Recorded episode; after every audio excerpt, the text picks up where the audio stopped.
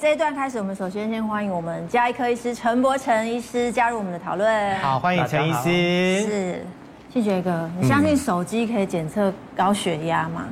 我相信，但是你相信？相信啊，因为我每天的话都会记录啊。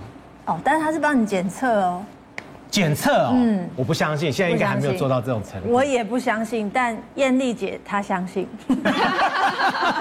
真的吗？艳丽，你的手机可以检测高血压？啊，我的手机还没有这么厉害，但是呢，我讲一个故事，大家就知道说，哎，其实手机还是发挥了蛮多的功能。好的，来这么说，就是呢，有一个很年轻的上班族，那他平常呢就是很喜欢宅在家里，三不五时呢就在家里一直划手机、划手机、划手机。那呃，有一天他就开始肩颈脖脖子酸痛，所以他就觉得说啊，那还好嘛，好就去买个贴布来贴贴，因为一定会有效。就没有想到还是持续的肩颈酸痛。那他就在想说，那到底发生了什么事情？因为贴贴布还是没有大幅度的改善。后来呢，就发现说，哎，怎么连头都开始痛，然后头痛这个。呃，次数跟时间变多了，他才紧急送医去去做一些一连串的检查。医生就跟他说，其实呢，你是高血压，并不是滑手机造成的肩颈酸痛。你以为只是肩颈酸痛、打嗝或是偏头痛，殊不知是高血压的后遗症。对，其实不是只有那个肩颈酸痛，对，你包含的有哪一些哈？像是手脚麻麻麻木，很容易麻。哎，这不是黑，这不是黑吗？那个是阿妈阿妈吗？阿妈，你那都没听，都没听啊。还有打嗝也是，哦，打嗝也是，食欲不振、呕吐、耳鸣，或是后脑部位头痛，对，晕眩、失眠都有可能是。高血压的后遗症，哎，这个是全部都要有，还是说其中有一项有的时候，你可能就要注意有这个问题？我们知道刚才所说的这些症状，不管你是低手或者是疼痛不舒服，它会产生一个叫做自律神经，就是交感神经跟副交感神经的失衡。哦，因为我痛，我不舒服，所以会有一个东西叫做交感神经的活跃。哦，那交感神经一活跃起来的话，血管会收缩，心跳会上升。血压会跟着起来，所以任何会导致自律神经不稳定的一个状况，身体不舒服、睡眠不好、酸痛的问题，都会导致血压高。那这个问题只要没有改善，血压就会继续高。那血压高起来，又会导致更多的问题产生，所以它会是出现一个恶性循环。但是真正的高血压产生的后遗症都是很可怕的，因为它会。呃，影响到的是小血管，所以身体里面的小血管，像脑部、眼睛、肾脏，都是我们最怕的。所以常常会怕的是血压高导致的脑部的出血、脑部的不舒服，会导致血尿、肾脏的出血，甚至视力，就是眼睛的部分的一个模糊跟变化。所以这些都是在血压很高的时候会产生的，我们最怕的血管的病变。那高血压大致上而言来讲都是无症状，所以大概有三十五点七万的台湾的年轻人有高血压，大致上六十六 percent 的人是不知道他自己有高血压，除非他真的有测过，而且很多年轻人自己觉得不会有高血压。我刚才才在讲，就说我有一个病人，他真的进，他七十九年次，嗯，他第一次在我们的诊所看到血压机。他不知道什么叫血压机，我们要跟他量血压，跟我讲说这是什么？天哪、嗯！然后真的有很多人根本不晓得说他必须要去做这样子的一个检测。可是高血压一定跟饮食有非常大的关系。嗯，以里你应该遇过很多这种很多很多高血压病人。那我遇过一个最年轻的是高中生。高中，他血压他血压是多少？血压一百八，呃，高了一百八十八十八。然后他那时候他妈妈讲的说，那时候还有送医啦。然后低的好像冲破九十五吧。哇！然后就是那时候他的症状是，因为他是高中生嘛，然后晚上都会念书。然后妈妈有时候就是他在念书的时候，妈妈就拿点心给他吃。然后他就发现他儿子为什么就是脸都红红的。嗯。然后。他就想说，行不行？热啊，太热了。他每次是他儿子在念书的时候，他说：“哎，要不要通风一下？这样子，因为他很年轻嘛，也不会有人朝高血压这个方向去思考。”后来发现就是说，哎，不对哦，因为他儿子有跟他反映说，他脖子就是紧，然后严重到就是念书的时候头痛。看新陈代谢科，就一量血压，发现就刚刚我提到就是一百八十几啊，然后低的就是九十几，然后医生说。这个不对哦，医生就很细心，就跟他讲说，你这个可能有这个小孩子可能有一点高血压的问题。他妈妈是讲说，这个小朋友其实他从小他就是重口味。就就很喜欢吃比较偏美式的饮食，然后几乎他们家有煮，可是他都不在家里吃，他都是外食居多，所以他没办法，他很年轻的时候，然后再加上因为他念书嘛，所以压力呀造成的，所以他确实后来在就是有用药去做治疗，这个是我碰过最年轻的。然后另外有一个碰到的是那个足科工程师。他也是很可爱，他是来我们医院做减重啊。减重的时候，我们就是每一次就是减重班，他上课之前我就请他量血压，然后他每一次量哦，他都不给我们看，他就说啊，不然就是量量很高，啦一百七十几，他就说我在医院量所以比较高这样子。那我就说，那你要回家量才给我们给我们看看你回家的血压是多少。然后这种这种病人通常都是不会在家量，没有像庆学哥这么乖这么的健康，来自己督促自己，通常都到医院量了一下就说啊，我是白袍症这样。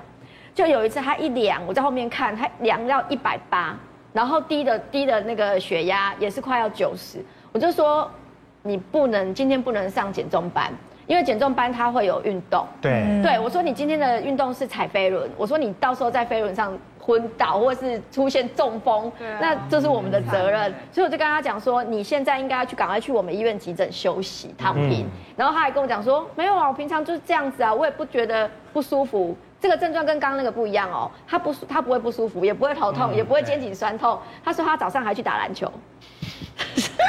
对，后来我就跟他讲说，你这个其实是非常危险的。可是是不是真的有人是这样子？他平常血压就是这么高，可是他只是还没有发生，他没有发生。对，所以你会发现很多新闻事件说，呃，某某某工程师、某某上班族。可能就是加熬夜加班，然后可能猝死。猝死。那你去发现他可能以前的那个健康检查里面都会发现，哎，他有高血压。可是因为高血压，有些人不痛不痒，没有肩颈酸痛，也不会头痛，所以他其实是我们在讲说他是沉静的杀手，嗯就一瞬间他就会夺取你的生命。嗯。所以在我们在讲高血压的预防里面啊，我们特别会重视三大点的饮食。第一个就是，如果你本身已经有高血压，或者你的家族啊，其实家族高血压，爸爸那边高血压，其实小朋友很容易有高血压。嗯，不要喝汤，真的减少喝汤的机会。一个餐点里面啊，汤它会占这个餐点里面大概一半的钠含量。哦，所以真的高血压人尽量减少喝汤。嗯，第二个不要加酱。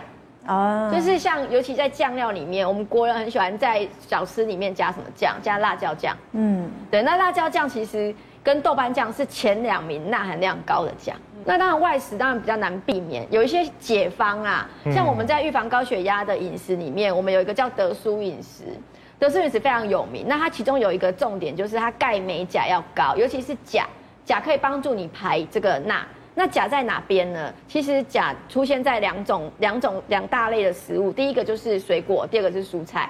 那我通常会跟病人讲，高钾的水果它有个特色，就是它有点有一点一点的籽。比如说像香蕉里面有黑点点嘛，小番茄里面有黑点点嘛，对，对，那那个哈密瓜或是香瓜里面不是很多籽嘛，对，这个都是属于高钾的水果，哎，你可以多选择这些，帮助你钠代谢。那蔬菜的部分呢，大概会有几大类，包括第一个就是那个空心菜，你在那个外面可以点得到的，比较呃能见度比较高的空心菜，然后地瓜叶跟绿色花椰菜，这个都是高钾的食材，自己在家保养可以怎么做？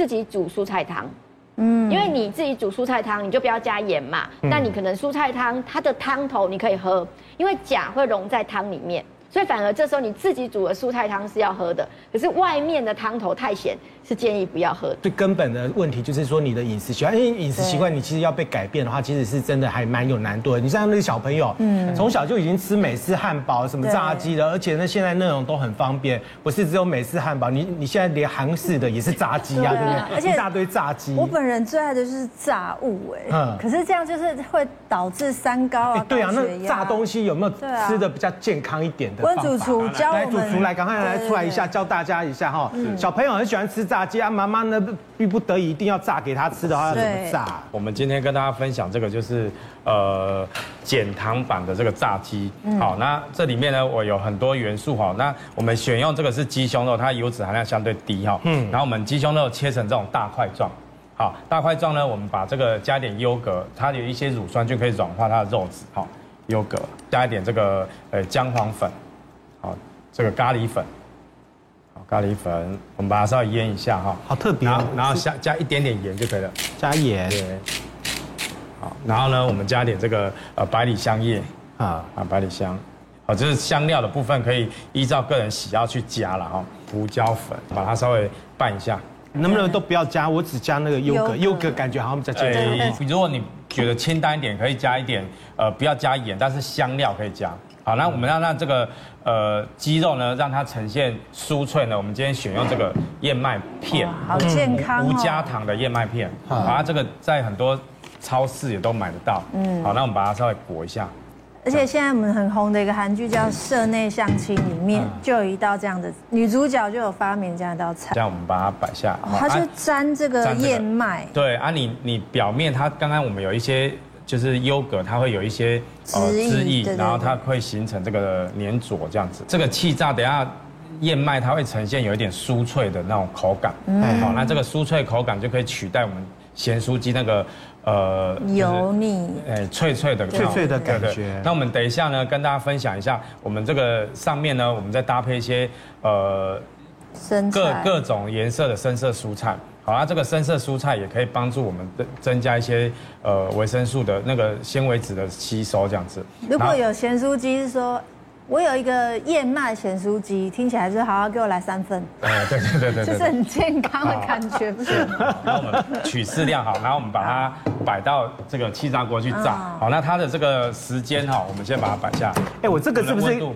温度两百度哈。那时间呢，我们设定在这个刻度在十左右这样。两百度，两百度。十的意思是十分钟吗？对，好。对，这边呢，我们是用一个这个新鲜的柠檬汁。好，再搭配蒜头跟姜，还有香菜去调的一个柠檬酸甜柠檬酱汁。我们搭配这味道应该有点像泰式的，对，有点像泰式的。好，它有一点酸甜风味，就是搭配这个气炸，然后再淋在我们的沙拉那个生菜上面，就可以解腻这样子。好，来十分钟到了，是，我帮你开。好，哎，很香哎。对。好，烤到这样金黄色，金黄色，哎，金黄色这样就可以了。哎，丢丢边冰冰哦，哎，可以两面翻面，哦，两面可以五分钟翻一下面。来，你如果要再酥脆一点，可以再酥脆一点。嘿，真就可以再久一点，可以再久一点，对对对。哎，那我们可以。以你这个是相当健康的吗？对，其实用燕麦片是一个大重点。为什么？燕麦片第一个增加膳食纤维排油，第二个就是它跟一般坊间的咸酥鸡不一样，是因为一般坊间是裹粉下去油炸，所以吸油率很高。对，这个没有油啊，这是非常健康的。这个就是我们在讲的健康版咸酥鸡。对，而且放在这个生菜上面，这道菜可以卖一百八。对，然后淋一点这个酱汁，这样子。哇。好健康又好好吃，我看这应该不止一百八吧，这应该要三百八，这看起来很高级哈。真的，可以可以试试吃吗？可以试吃一下，来来试一下哈。来来，那你这个直接沾上面。我我我我很秀美。好，直接沾沾一点酱汁也可以。好，试吃一下。我也来吃一下。哦，怎么样？怎么样？哎，它这样子还，那这样它这样子吃不会干哎，而且很嫩，椒盐。而且我觉得好像到泰国的餐厅，真的有没有像？哎，它会解腻。嗯，它撒一点，我们刚才撒一点椒盐粉，啊，你可以试吃一下这个，这真的跟咸酥鸡很像。我觉得优格蛮重要的。是，嗯，还有一点对优格哦，对是优格，而且它可以让肉质稍微比较嫩柔软一点，对，里面会有那个汁液这样子。嗯。